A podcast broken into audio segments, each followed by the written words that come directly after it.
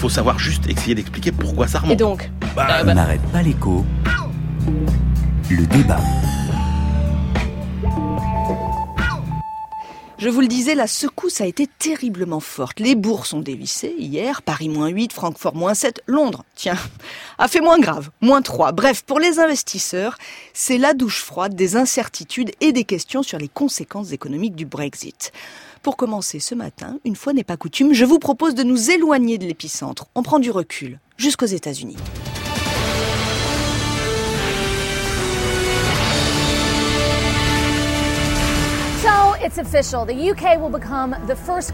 Bonjour Pierre-Yves Dugas. Bonjour Alexandra. Pierre-Yves, vous êtes le correspondant de France Inter à Washington. Qu'entend-on de l'autre côté de l'Atlantique parmi les, les analystes, les financiers?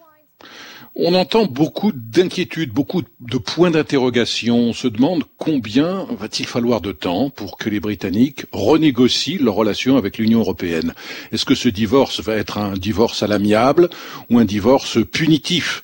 La question de la punition se pose pour les Américains, c'est-à-dire est-ce que l'Europe, au nom de la préservation du risque du départ d'un autre membre de l'Union européenne, va devoir imposer des punitions terribles aux Britanniques pour que euh, ça ne serve pas de modèle en quelque sorte. Et cette punition serait très très mal vue par les Américains et en particulier par les entreprises américaines qui ont souvent choisi le Royaume-Uni comme plateforme d'opération en Europe et qui du coup voient leur investissement au Royaume-Uni remis en question. Est-ce qu'on parle d'un scénario catastrophe? On ne l'écarte pas, mais on ne le privilégie pas. Je ferai tout de même une petite exception pour le commentaire assez frappant qu'a fait Alan Greenspan, vous vous souvenez, l'ancien patron de la Fed, qui euh, a déclaré hier euh, Je n'ai jamais connu de ma vie euh, publique une situation aussi dangereuse et aussi dramatique ». Il ajoute à la surprise, à la mauvaise surprise du Brexit, les problèmes lancinants qui minent la zone euro et le surendettement de tous les pays démocratiques.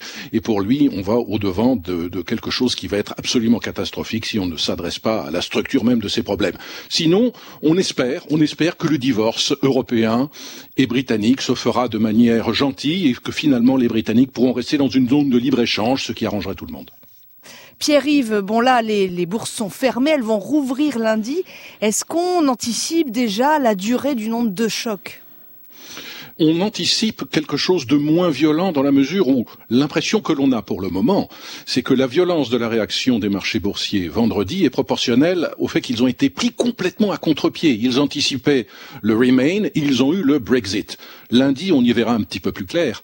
Les ajustements sur les devises sont tout de même frappantes. L'effondrement de la livre sterling ne peut pas durer à ce rythme-là. Ça serait catastrophique pour le dollar et ça paralyserait la politique de la Fed qui ne souhaite pas du tout que le dollar continue de s'apprécier. Pierre-Yves Dugas avec nous depuis Washington. Que va-t-il se passer? Mais aussi, euh, qu'est-ce qui doit changer dans le projet économique et social de l'Europe? Pour reprendre les mots de Manuel Valls, le Premier ministre hier, qu'est-ce qui nourrit un malaise trop longtemps ignoré?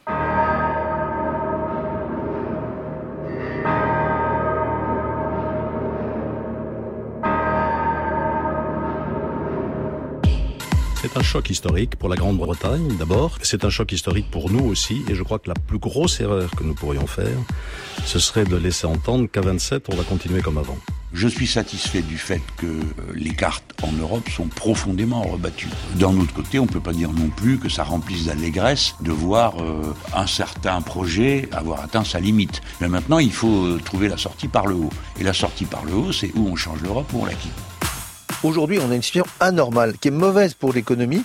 Les prix risquent de baisser. Et quand les prix risquent de baisser, tout le monde s'arrête en attendant le mois suivant que le prix soit plus bas. Et bien, tout à coup, vous avez une économie, c'est ce que nous connaissons, avec une trop ouais. faible croissance et une trop faible inflation. Donc, la Banque centrale est dans son rôle en mettant les en Allemands sont pas des contents. outils. Les Allemands nous ont appris à respecter l'indépendance de la Banque centrale européenne. Il faut qu'ils s'en souviennent.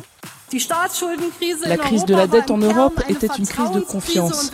Et si finalement nous ne respections pas ce que nous avons décidé pendant la crise, alors nous sèmerions le doute et ce serait mauvais pour l'Europe. C'est pourquoi nous veillons au respect des règles. Il s'est passé qu'il y a eu l'Europe qui s'est faite et donc on s'est retrouvé avec les chauffeurs de l'Est au prix des chauffeurs de l'Est, c'est-à-dire, je sais pas, je vais dire 300 euros, 500 euros charges comprises, contre des chauffeurs qui vous coûtent 3005 par mois. Quoi. Donc c'est sûr que là, les transports, vous les perdez vite fait. Hein. Les termes mêmes de la directive créent les conditions d'un dumping social. Moi, je voudrais que l'Europe ait le triple A social. Voilà le malaise illustré par des sons. On a entendu Alain Juppé, Jean-Luc Mélenchon, Angela Merkel, Michel Sapin, on a entendu un patron euh, d'une PME, un patron de transport routier, le sénateur communiste Éric Boquet, et puis le président de la Commission européenne, Jean-Claude Juncker. Ça, c'était un son d'octobre 2014. Christian Chavagneux, Emmanuel Le Chypre, on a fait le débat la semaine dernière hein, sur le, Brexit. Ce matin, on se plonge plutôt dans le et maintenant, euh, le projet européen. Emmanuel euh, Le Chypre, il faut faire le, bilan. Hein. comment est-ce qu'on en est arrivé là? Bah, D'abord, il y a un phénomène qui frappe tout l'Occident et dont le Brexit est une manifestation, c'est quand même euh, cet écrasement de la classe moyenne dans tous les grands pays. Alors qui se manifeste aux États-Unis avec la montée de Trump, en France avec le Front National, en Italie avec le mouvement 5 étoiles, et là avec euh, le Brexit, ce divorce entre euh, le peuple et ses élites. Et puis il y a aussi effectivement toute l'incapacité de l'Union européenne à répondre aux aspirations des Européens. Prenez tous les grands sujets, la crise des migrants, la guerre en Syrie, la crise grecque, euh, la crise des palmiers et des oliviers sur le pourtour méditerranéen. Vous l'aviez oublié celle-là. Eh ben sur presque tous les sujets, l'Europe a fait trop peu trop tard. Et tous les grands succès de la construction européenne, ça a plus de 20 ans aujourd'hui. La paix, par exemple. C'est ce que j'allais vous dire. Là, vous nous parlez des échecs. Les fonds structurels, par exemple, tous ces tous ces investissements qui ont permis à des pays comme l'Espagne, le Portugal, la Grèce de, de bondir dans la modernité. Euh, c'était c'était il y a plus de 20 ans. Le grand marché unique, Erasmus. Après, prenez ce qu'on ce qu'on appelle même ce qui marchait, qui ne marche plus, la PAC, euh, par exemple. L'euro, est-ce que vous le mettez dans les grands succès ou est-ce que vous le mettez dans les demi-succès? Je ne sais pas. Et puis après, regardez tout ce qui manque, tout ce qui n'a pas été fait, tous les échecs, la diplomatie, rien la défense, rien l'énergie, rien le social, rien l'harmonisation fiscale, rien la recherche et l'innovation, rien quasiment. Donc c'est très dur aujourd'hui de défendre le bilan de la construction européenne. Christian Chavagneux, est-ce que vous êtes d'accord? Bah, Le problème aujourd'hui avec le projet européen, c'est que tout ce qui nous désunit est plus fort que tout ce qui nous unit. Et c'est ça qui fait qu'à un moment donné, on arrive à avoir euh, des résultats comme ce qu'on a au Royaume-Uni. Et malheureusement, je pense que si le référendum, on le tenait en France ou dans d'autres pays, on aura le même résultat. Qu'est-ce que je veux dire par là? Regardez l'euro, par exemple. On sait bien, les économistes nous avaient prévenu. L'euro, euh, quand on crée une monnaie unique avec des territoires très différents, ça pousse chaque territoire à se spécialiser dans la production de choses qu'il fait déjà. Donc il y a une divergence des économies qui se met en place. Et les économistes nous disent quand il y a une divergence qui se met en place sur des territoires, il y a deux choses qui peuvent compenser. Si l'Allemagne va bien et que le Portugal va pas bien, il faut que les Portugais puissent aller facilement en Allemagne pour rééquilibrer un peu ce marché du travail. Ils l'ont fait en partie, les Irlandais sont partis, les Espagnols, les Portugais, mais dans une mesure relativement faible par rapport à ce qui se passe par exemple aux États-Unis. Et puis la deuxième mesure compensatrice, c'est bah, les régions riches eh, quand elles vont mieux, elles donnent plus de recettes d'impôts, on le redistribue aux régions les plus pauvres. Et en Europe, on n'a pas cette solidarité qui se met en place, ou juste au moment où il y a de la crise et avec des négociations absolument terribles, voire avec de l'humiliation quand il faut aider le, gouvernement grec. Donc, sur le plan économique, quand on fait une monnaie unique, on a plutôt tendance à tous s'écarter et il faut trouver les moyens politiques là de remettre de la politique économique ensemble, de la solidarité économique et ça on l'a pas fait. On a fait une union monétaire, on n'a pas fait euh, de coordination des politiques économiques et c'est ça le gros problème aujourd'hui? Un, on n'a pas fait de coordination des politiques économiques, et deux, euh, malheureusement, euh, on a fait une sorte de fausse coordination qui est quoi? Qui est que le modèle allemand s'est un peu imposé. Et je, dis le modèle allemand parce que c'est quand même le pays leader aujourd'hui en Europe sur le plan économique.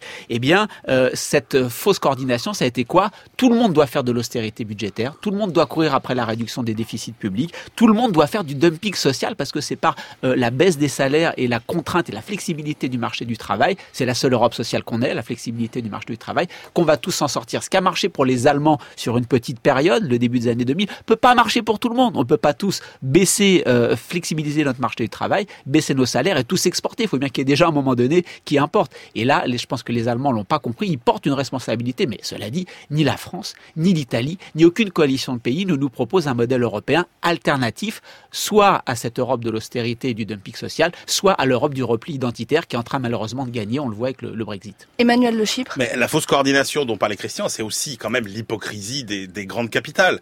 On voit bien que l'Europe est indispensable parce qu'on est tous trop petits dans le monde de demain. Je vous donne un seul exemple. En 1800, la France, c'était 4% de la population mondiale. Dans 20 ans, 4% de la population mondiale, ce sera la population européenne. Donc on voit bien qu'on a besoin d'être ensemble. Simplement, ça demande des efforts. Et l'Europe est un projet exigeant. C'est un projet exigeant qui demande d'être vertueux parce que euh, ça veut dire qu'il faut accepter d'être représenté par des gens qui ne sont pas de votre nationalité. Euh, ça veut dire qu'il faut accepter de sacrifier l'intérêt euh, particulier à l'intérêt général. Ça veut dire qu'il faut accepter de jouer le long terme au détriment du court terme. Et ça demande de la vertu. Or, aujourd'hui, l'Europe, c'est un projet de géant qui est porté par des nains. Par des nains parce que l'effondrement de la qualité du personnel politique européen a abouti quand même à la ruine dont on parle. Parce que il y a des règles. Je veux dire, la maison commune, elle des règles.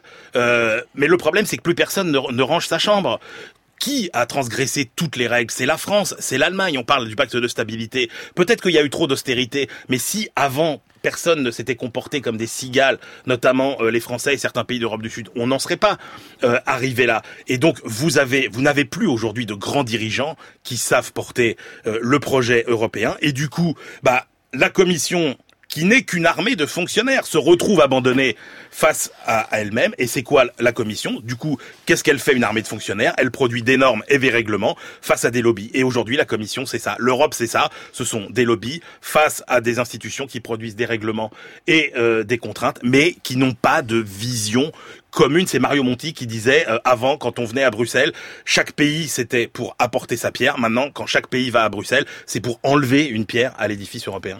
Christian Chavagneux, comment Oui. Non, tout à fait. L'Europe des technocrates qu'on nous, désigne souvent comme euh, comme la cible, c'est pas du tout l'Europe qui standardise les chasses d'eau et le nombre de litres que doit avoir une chasse d'eau. C'est ce que vient de dire exactement Emmanuel. C'est l'Europe qui va au-delà des lobbies. Hein. Il y a une magnifique enquête du sociologue Sylvain Laurence qui montre que euh, euh l'influence des grands acteurs privés sur euh, les règles européennes, parce qu'il faut rappeler que c'est à la Commission européenne qui a l'initiative des lois en Europe, ce qu'on appelle les directives dans le jargon européen. L'initiative des directives, elle vient de la Commission, et ça, c'est en amont écrit par les lobbies euh, du privé. Il y a le fameux lobbying dont tout le monde parle quand on va dans les comités du Parlement européen pour essayer d'influencer. Mais après, vous savez, quand tout le monde n'est pas d'accord, eh bien la Commission, euh, le Conseil et le Parlement se réunissent, ce qu'on appelle le trilogue dans le jargon européen. Et là encore, les entreprises privées, elles peuvent venir pour influencer. Il n'y a pas que les entreprises privées dans le lobbying, quand même, Christian. Il y a, 5% d'ONG tout le monde peut intervenir. Mais non, mais non, justement, concrètement, tout le monde n'intervient pas. Il y a quelques ONG, quelques syndicats, et l'essentiel de l'influence en amont des, des directives, c'est-à-dire des lois, pendant la discussion au Parlement et après en aval, c'est les entreprises privées. On a encore eu, il y a dix jours, le merveilleux exemple. Il y a 15 ans qu'on sait que les perturbateurs endocriniens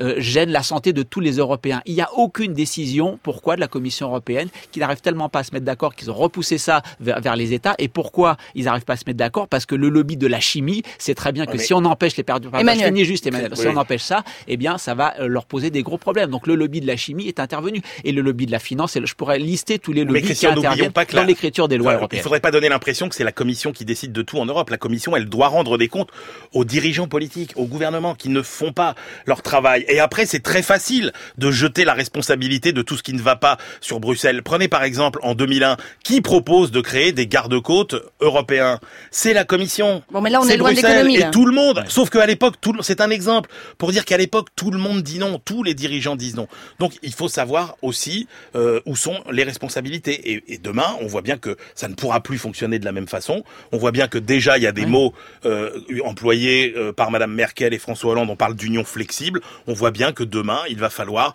reconstituer d'une façon ou d'une autre une hiérarchie euh, entre les pays européens. Alors, est-ce que ça veut dire fonctionner par projet, avec des petits groupes de pays qui iront euh, faire les uns du militaire, les autres de l'énergie, qui s'associeront pour lutter contre le réchauffement climatique? Je ne sais pas. Est-ce que ça veut dire un petit noyau de pays plus important que les autres? Mais il va bien falloir aller dans cette direction. Il y a un projet, hein, il y a un projet qui a été écrit par les ministres allemands, euh, le ministre allemand des Affaires étrangères et Jean-Marc Ayrault, ministre non, français tout, des tout, Affaires tout étrangères, sur une union plus flexible mais en effet. Tout ça sont des projets technocratiques ou institutionnels. Euh, nous dire, il faut par exemple un ministre des Finances européen, mais pour régler quoi? Pour quelle politique? Il nous faut un, un, Sénat européen pour donner euh, plus de, de, démocratie. Mais pour quel projet politique? Emmanuel l'a bien montré. Tout ce qu'on vient de dire depuis le début du débat, c'est ça. On voit bien que le, il n'y a plus de projet politique en Europe. Quel est le projet? Est-ce que c'est une Europe qui doit réduire les inégalités? Est-ce que c'est ça euh, le, grand défi de demain? Est-ce que c'est l'Europe de la transition énergétique qui, guide le monde sur la transition énergétique? Quel est, le projet européen? Aujourd'hui, aucun des leaders ne nous propose un projet européen. On nous donne des solutions techniques à des problèmes techniques, ce qui fait que l'Europe devient juste un enjeu technique. Or, l'Europe, c'est une magnifique construction euh, politique, c'est un rêve européen que des générations ont toutes, ont toutes porté, et nous, on est la génération européenne perdue. Oui, mais comment est-ce qu'on fait redémarrer l'économie européenne Là, pour l'instant, je n'entends pas ah bah il faut. Euh, enfin moi moi j'ai évidemment là. il y a une solution qui est sur la table qui consiste à dire aujourd'hui euh, on emprunte à des taux négatifs quand on est un État. On peut emprunter à des taux négatifs. Donc c'est vraiment le moment là où il y a des manques d'infrastructures publiques en termes de transition énergétique. L'Europe est un désert numérique. Pourquoi est-ce qu'on n'investit pas? C'est le moment d'investir. Et tant pis si notre dette elle monte un, petit peu euh, pendant cette période-là. On emprunte à des taux négatifs quand on est un État jusqu'à 10 ans pratiquement pour pour tous les, les grands États. C'est le moment d'avoir des grands projets structurels européens qui relance la croissance, la transition énergétique. Ça demande peut-être quelques panneaux chinois, mais ça fait travailler le local, ça fait travailler l'économie européenne. Donc c'est le moment d'un grand projet d'investissement transeuropéen pour nous mettre au niveau euh, mondial euh, sur le numérique, pour nous organiser notre transition écologique. Avec tout ça, on relance la demande et euh, il y a sans être ça c'est de la décision politique, sans être un, pas keynésien fou. Honnêtement, quand les, les, entreprises ont des carnets de commandes, eh bien elles embauchent et donc l'Europe repart.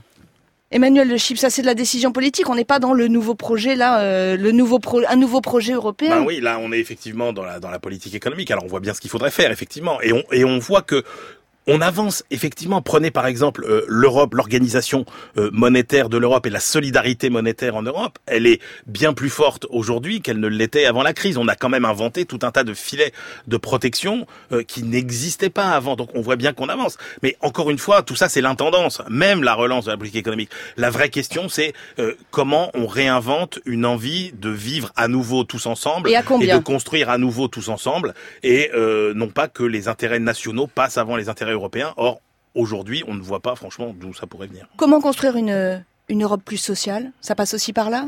Parce que c'est le problème, hein. on entend beaucoup dans le, dans le, dans le ça passe surtout par le fait que chaque pays devra euh, faire le ménage chez lui, faire les réformes chez lui euh, qu'il faut faire. Regardez en France, quand on vit encore euh, avec des débats comme ceux que nous sommes les seuls à avoir sur euh, ce que nous dit la CGT sur le marché du travail, etc.